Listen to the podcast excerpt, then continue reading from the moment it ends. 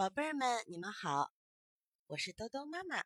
今天呀，兜兜妈妈给宝贝儿们带来的故事是三百六十五页当中的《勤劳的人起床早》。早晨，小山羊不肯起床，山羊妈妈就对他说：“孩子，勤劳的人起床早。你看窗外，蜜蜂早就在采花蜜了。你呀，可要好好向蜜蜂学习啊。”小山羊听了一咕噜就起了床，他来到院子里，看着蜜蜂采蜜忙。蜜蜂姐姐，您早啊！小山羊说：“我妈妈夸奖您呢，她说勤劳的人起床早，我得好好的向您学习。”不，小蜜蜂怪不好意思地说：“我不早，每天我来采花蜜。”喇叭花总是打扮的整整齐齐的，早就在等我了。喇叭花才起得早呢。小山羊又去找喇叭花。喇叭花阿姨，您早啊！小山羊说：“我妈妈告诉我，勤劳的人起床早，我得好好向您学习呢。”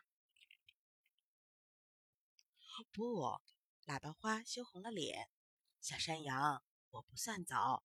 每天我总是等太阳公公照到了我的脸，我才睁开眼睛，太阳公公才起得早呢。小山羊又对太阳公公说：“太阳公公，您早！我妈妈说，勤劳的人起床早，我要好好向您学习。”不，太阳公公摇摇头，笑眯眯地说。我啊，可不算早。每天我都是被大公鸡叫醒的，大公鸡起得才早呢。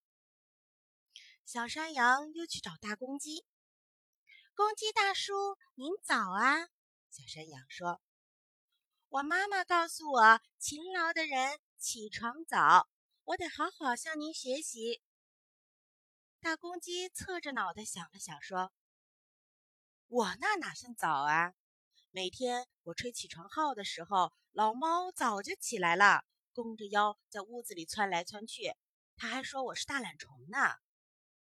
小山羊没等大公鸡把话说完，就去找老猫了。他找到东，找到西，哪儿也找不到老猫的影子。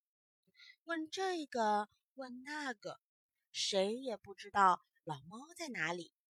小山羊急匆匆地穿过厨房，不留神脚底下一绊，摔了一跤。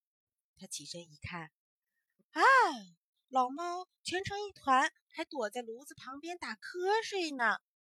小山羊问：“猫大伯，您不是起得最早吗？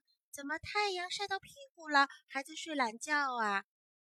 小山羊喊了老半天，老猫才睁开眼睛。一看太阳刚刚升到树梢上，嘟嘟囔囔地说：“什么？早着呢，让我再再睡一会儿吧。”说着，他又打起呼噜来了。瞧，起床最早的，原来正是最爱睡懒觉的小山羊。不明白这是怎么一回事儿。那么，小朋友们。你们知道这是为什么吗？